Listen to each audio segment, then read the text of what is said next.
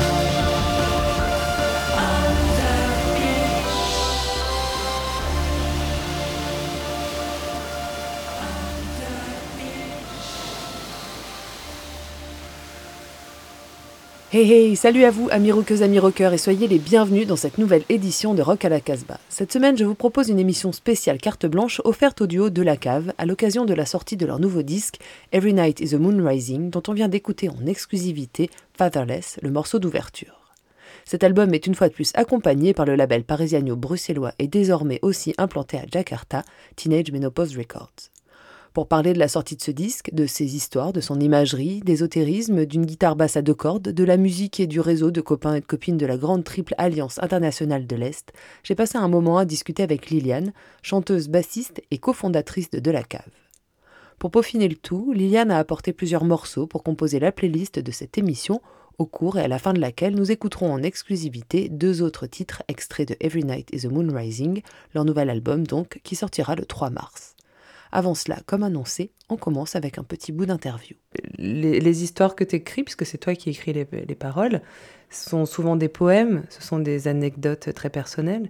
Est-ce que pour toi, c'est une manière d'évacuer les émotions euh, néfastes qui sont en toi, enfin pour toi et pour vous hein? Disons que c'est un purgatoire. Euh, je ne prémédite pas euh, ce que je vais dire quand on fait la musique. Euh, c'est les mots qui viennent, souvent en écriture automatique, et en effet, elles sont assez euh, révélatrices euh, d'émotions ou de sensations enfouies. Ça a toujours été comme ça, les paroles elles sont toujours venues de cette manière en fait, et puis tu laisses le, ton, crayon avancer. Oui, d'une manière assez ésotérique en fait. Ah oui, c'est-à-dire? Je me laisse porter par ce qui me traverse à ce moment-là, et souvent de manière inattendue, ça fait ressurgir des choses assez anciennes qui ne m'appartiennent même plus. Euh, je pense que dans ces moments-là, j'écoute la musique qu'on vient de créer avec Seb Normal. En fait, quand notre bande son tourne, petit à petit, les mots, les phrases apparaissent. Parfois, j'ai besoin de sortir pour me laisser un peu porter, guider euh, par des sensations. Et ce qui est étrange, c'est que c'est souvent bien après, en les relisant, en les chantant, que j'en comprends le sens. Et encore aujourd'hui, sur des vieux morceaux, je retrouve des parties de ma vie, des parties de pensée euh, euh, que j'avais pas décryptées. Euh. C'est là que tu laisses vraiment une porte ouverte à ton inconscient, en fait. Exactement. Et tu fonctionnes de la même manière pour faire euh, des pochettes, par exemple, puisque tu fais quand même, on peut dire, euh, je sais pas, ça va peut-être pas te plaire, mais on peut dire que tu es une artiste totale, parce que tu fais quand même les pochettes, tu, euh, tu joues de la basse, tu chantes, tu écris les paroles, donc tu as quand même une grande palette de, de possibilités. Oui, je crois que j'ai cette chance de ne pas mm. avoir de page blanche. en musique et en dessin, effectivement, j'ai, je sais pas, je sais pas exactement d'où ça vient mais une imagination permanente. Et pour le dessin, pareil, euh, je peux avoir euh, une vague idée. Comme pour cette pochette, je voulais une cascade de glace. voilà, justement, parle-nous de cette pochette. Ah oui. J'adore les pochettes. Alors, euh, je sais plus d'où c'est venu, mais j'ai dit j'aimerais faire une cascade de glace. Seb Normal a compris une casquette de glace, il a adoré. Puis il a compris que c'était une cascade. Euh, et après, j'aime bien ces espèces de petits aspics gelés, gelés, gelatines, ou rochers, ou morceaux de glacier. On dirait presque un peu des, petits lutins ou des farfadets. Ou je sais pas, ils ont presque un peu des visages quand même. Hein. Dans la cascade, alors là, ça s'est inscrit euh, par hasard. Mais c'est vrai qu'on peut y voir euh, des formes humaines, de fantômes, des nez ou des sourires. Pourtant, non. J'ai travaillé euh, à partir de photos. Et ensuite, il y a ce grand cercle qui vient les entourer, en blanc et noir. Bon, là, on comprend euh, le symbole du yin et du yang, quand même. Et le bleu euh, nuit, plus sombre au centre, et puis qui vient s'éclaircir sur les côtés. Et là, pareil, je peux pas te dire Enfin, de la même manière que j'écris les textes, euh, les poèmes, euh, des morceaux, bon, le, dessin, ça a été le même, le même cheminement. Et il raconte une histoire de l'album, en fait, ce dessin. Pour toi, euh, c'est une nécessité d'avoir tous ces toutes ces disciplines artistiques pour arriver à exprimer pleinement ce que tu as à dire à travers la musique, le dessin, le, le chant? Alors c'est étrange à dire, mais c'est pas une nécessité, c'est je, je, suis comme ça, je crois. Que c'est la l'expression euh, de moi-même véritablement. J'y arrive pas forcément au quotidien. Et par les arts, ça me permet d'exprimer des, des, choses qui n'ont pas de mots, que ce soit le dessin ou la musique, même si là, il y a bien des mots. Et après, c'est vrai que pour revenir à la pochette, s'il y a le verso aussi qui est dessiné, elle est apparue d'un coup, mais il y a une carpe. J'ai mis une carpe centenaire. Je voulais qu'elle ait l'air vieille et sage. Elle porte des glaciers en fait, comme une couronne. Euh, J'ai pas tout de suite compris quand je l'ai dessinée, mais visiblement elle porte quelque chose du monde sauvage et de l'environnement aussi qui se transforme avec la vie humaine qui prend de plus en plus de place. Je t'ai demandé de choisir plusieurs morceaux pour faire la playlist de cette émission. Du coup, euh, est-ce que tu peux nous parler de, de ce morceau que tu que as choisi et qu'on va écouter? Alors j'ai mis, j'ai choisi plusieurs morceaux. C'est hyper dur pour moi de faire un ordre de décider lequel je te fais écouter en premier, lequel je, je vous fais partager en premier. Et là, comme ça, j'ai envie de d'entendre ce morceau euh, d'une femme cambodgienne qui est sorti euh, euh, sur un album vinyle de Sublime Frequencies, qui est un morceau euh, cambodgien khmer, euh, khmer pop, voilà. Euh, rescapé euh, d'une archive, d'une cassette dans les années... Euh, il a été enregistré dans les années 70, donc en, en plein, plein euh, règne des, des Khmers rouges, hein, du, du, génocide, voilà. et ils ont été, ces cassettes ont été retrouvées dans une bibliothèque publique d'Oakland en Californie. Improbable. Voilà, elles ont été sauvées comme ça parce que les Khmers rouges ont éradiqué, on va dire, tout, tous les éléments de, de culture euh, cambodgienne. Enfin, pas seulement ça, mais voilà, je ne vais, pas m'étendre là-dessus. Et le, le, style musical, ça s'appelle euh, du molam.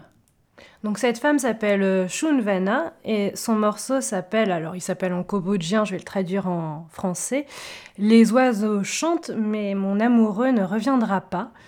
Et alors, comme elle chante en cambodgien, je ne sais pas ce qu'elle veut dire, mais je parlais tout à l'heure des émotions que génère un morceau, même si on ne comprend pas. Et moi, j'entends euh, la guerre, en fait. Son amoureux ne reviendra pas parce que c'est la guerre. C'est le Cambodge. Moi, mon père est d'origine vietnamienne. Donc, ça fait écho dans peut-être dans la langue, peut-être dans l'histoire. C'est des pays voisins. Et je trouve ce morceau... Euh, d'une beauté incroyable.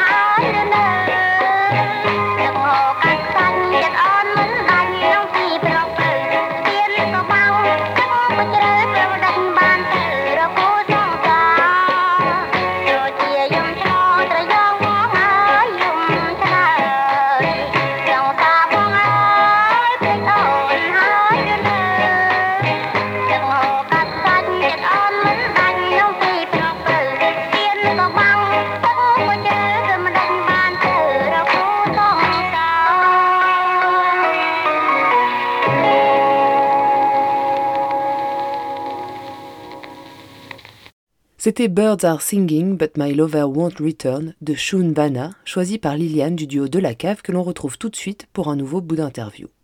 Et sur cette pochette, il y a les morceaux, mais il y a aussi toutes les paroles. Ça veut dire que c'est vraiment euh, quelque chose d'important. Euh, parfois, les groupes, ils cachent euh, les paroles. Hein, c'est pas forcément quelque chose qu'ils ont envie de, de partager. Là, euh, vous, vous l'affichez clairement sur euh, la pochette de l'album. C'est vraiment, tu as envie que, que les gens s'intéressent et, lisent ces, paroles qui sont des poèmes. C'est toujours des poèmes que tu écris. Mhm.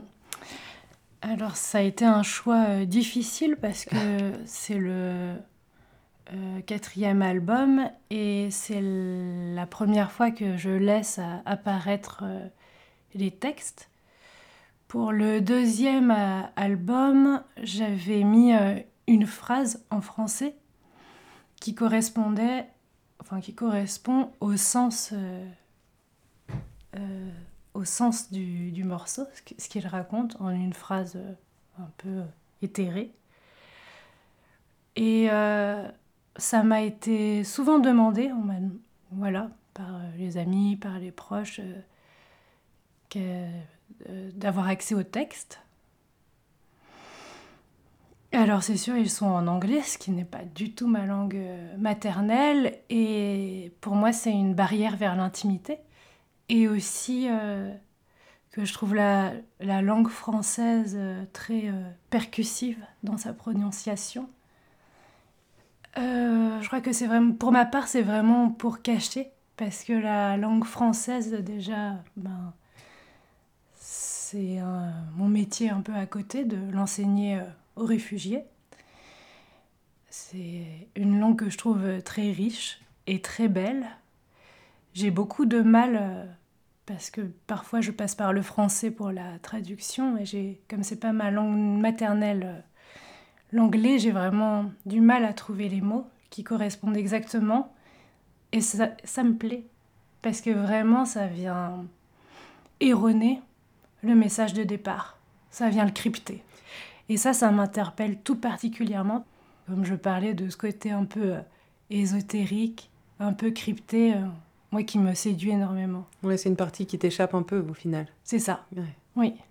Tu parles d'ésotérisme, il y a effectivement un, lien très fort en fait avec euh, les cycles, mhm. l'univers mhm. et l'impalpable en fait. Mhm. Tout cet album, il est vraiment habité par tout ça. Tout à fait. Ouais. Oui. Ah oui, c'est. Euh, peut-être parce que parfois le monde a été trop difficile pour moi.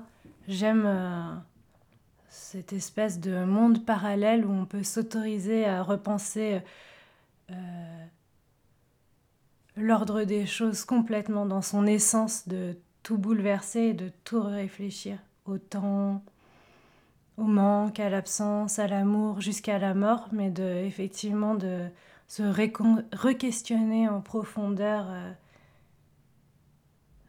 une lisibilité, on va dire, euh, euh, moins horizontale, quelque chose avec des étages, comme en science-fiction, quoi. On écoute encore un morceau que tu as amené, Lily, pour la playlist de cette émission. Alors, le prochain, c'est euh, Broadcast. J'ai choisi le morceau Unchanging Window. Ça fait un petit écho avec euh, notre troisième album qui s'appelle Window Has No Glass. Euh, c'est sorti sur leur premier album en 2000. L'album s'appelle The Noise Made, by People. Ça, ça fait un petit écho à Holiday Inn, ils se reconnaîtront.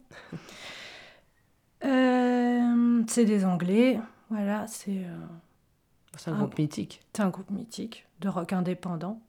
Et en fait, euh, Trish Kinnan, bon, qui est décédée en 2011, j'aime beaucoup ses musiques, les musiques qu'elle a aimées. Et j'ai appris aussi qu'elle avait. que la source de ses textes, etc., sont ésotériques également, qu'elle est sensible à ça. Et aussi que c'est un couple de musiciens hein, qui est à la base euh, du groupe. Le couple euh, crée les morceaux et ensuite il y a d'autres musiciens qui les ont accompagnés.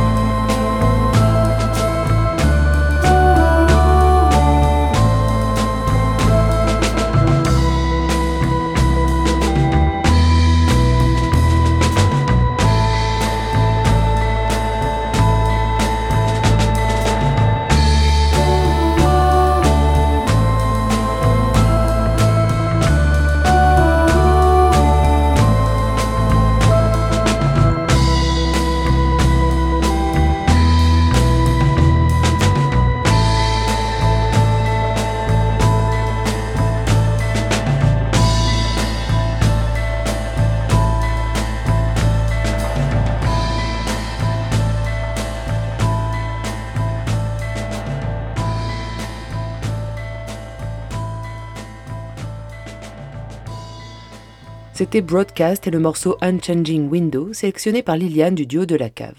Dans cette rock à la Casbah spéciale leur étant consacrée, je vous propose de découvrir un nouvel extrait de Every Night is a Moon Rising, leur nouvel album qui sortira le 3 mars chez Teenage Menopause Records.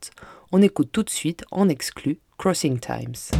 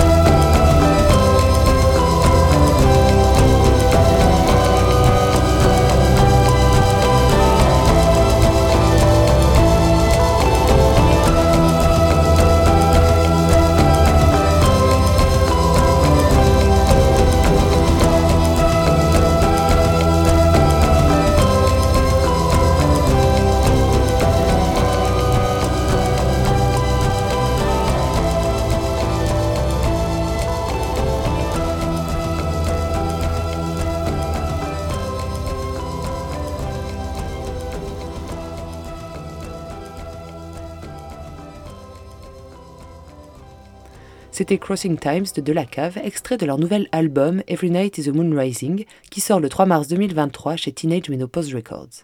Vous êtes toujours à l'écoute de Rock à la Casbah et on continue cette émission spéciale en compagnie de Liliane, chanteuse et bassiste du duo. Un des sujets que je voulais aborder avec toi, c'est toute cette scène underground. C'est comme une grande famille, en tout cas ça a l'air pour vous d'être la grande famille de copains, la grande triple alliance internationale de l'Est, Teenage Menopause, le réseau euh, que vous avez notamment en Italie, où vous allez beaucoup, où vous tournez beaucoup, euh, c'est une partie intégrante de vous, c'est quelque chose qui nourrit votre projet, qui, qui vous permet aussi euh, d'exister parce que, parce que vous êtes un grand tout et que vous vous reconnaissez entre vous?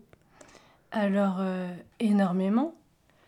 que ce soit la Triple Alliance, bon, c'est assez ancien maintenant, mais en tout cas, encore plein d'amis qui sont restés musiciens, plus d'autres qui ont apparu aussi dans, dans, ma vie et qui sont tout à fait essentiels euh, pour leurs ressentis, leurs échanges, que ce soit autour de la musique ou sur d'autres sujets. Et je crois que ce, cet immense réseau, en fait, ouais, est tout à fait exceptionnel et je suis vraiment...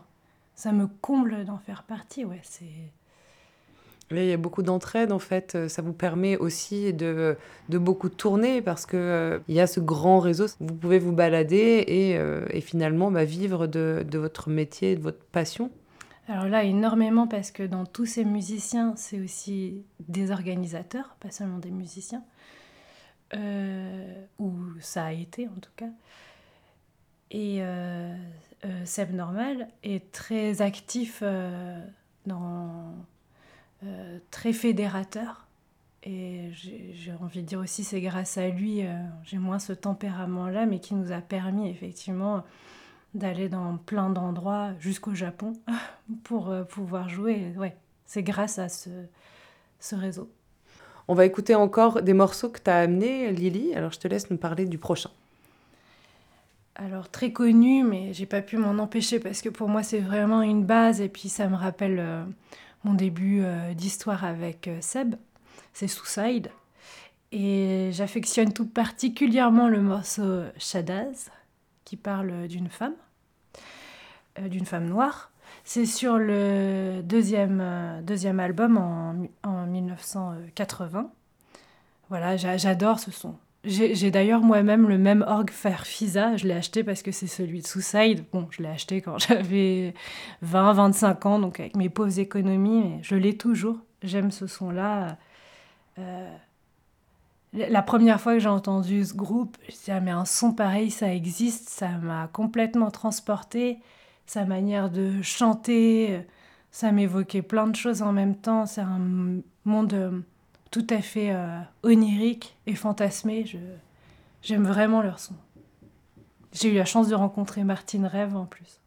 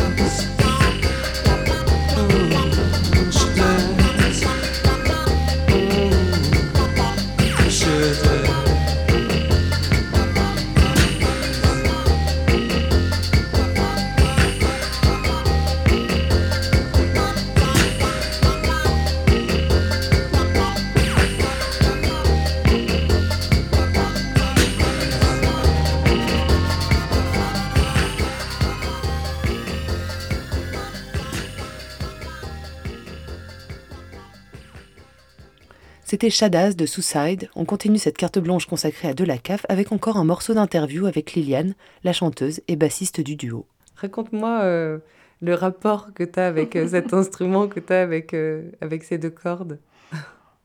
Alors, euh, effectivement, c'est. hum, Avant de commencer le projet de la cave, j'étais chanteuse dans un groupe de punk qui s'appelait Faster Bite Babies. Où je À chantais... Strasbourg. À Strasbourg. Où je chantais avec une euh, amie, Pauline. Et euh, en fait, quand Seb m'a proposé de.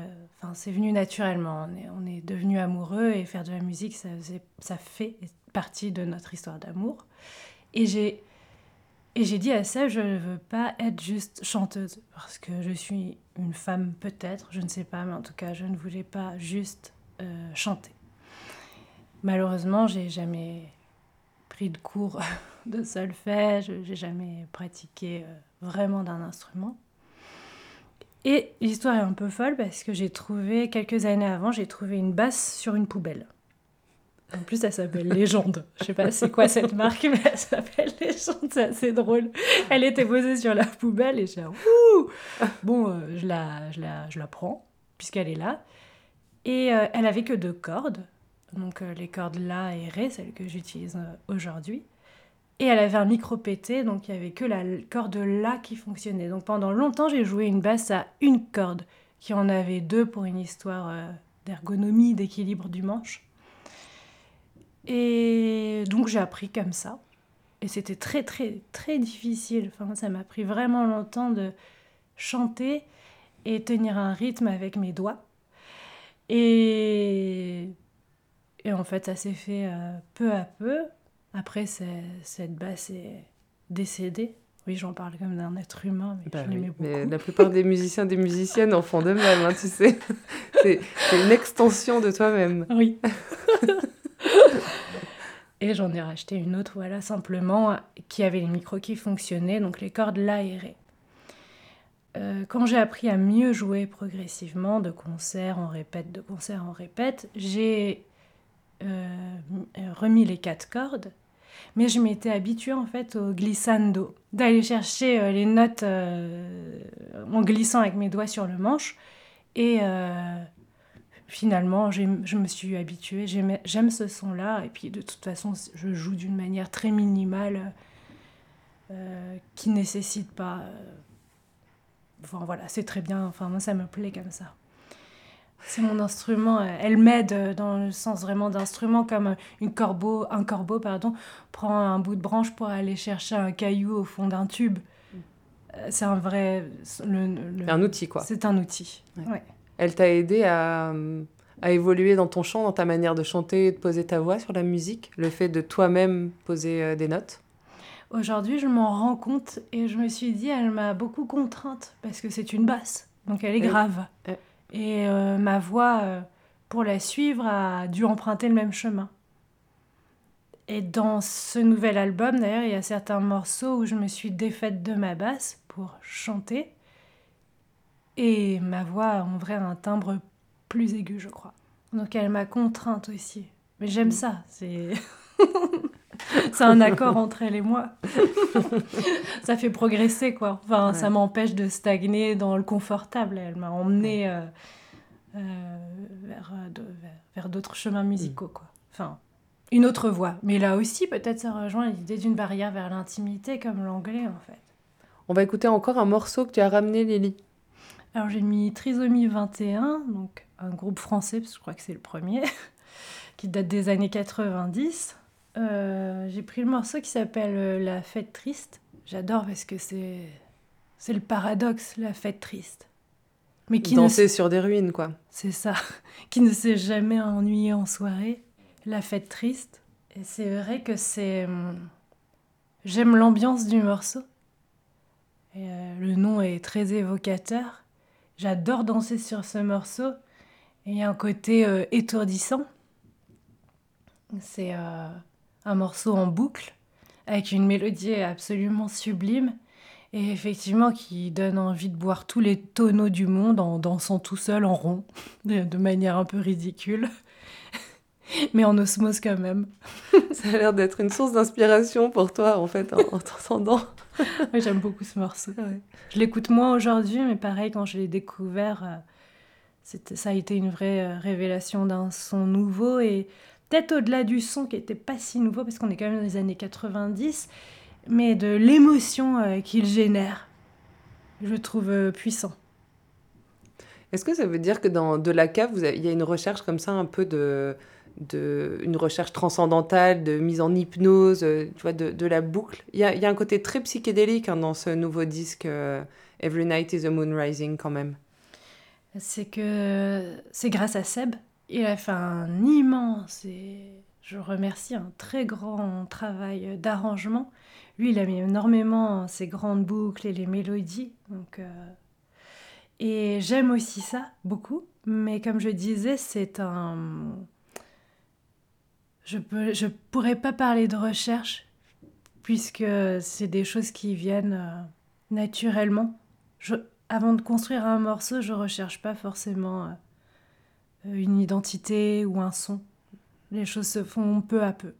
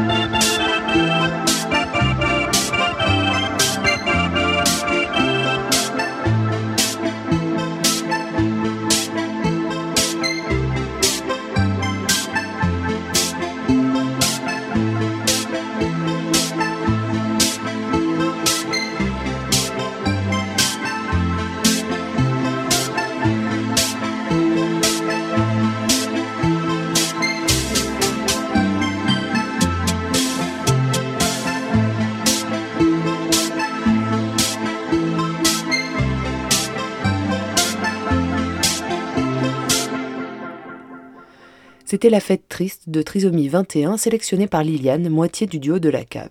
Cette émission spéciale consacrée à leur nouvel album Every Night is a Moon Rising touche à sa fin. Vous pouvez la retrouver en podcast sur notre site internet casbah-records.com, site sur lequel vous trouverez également la playlist de cette émission. D'ici quelques temps, vous pourrez également lire et écouter l'interview de Liliane dans son intégralité. D'ici là, on se quitte avec Biotop Babe, un dernier titre extrait de Every Night is a Moon Rising de De La Cave, qui sort le 3 mars sur le label Teenage Menopause Records, et dont Rock à la Casbah vous a proposé trois titres en exclus. And don't forget, stay wild.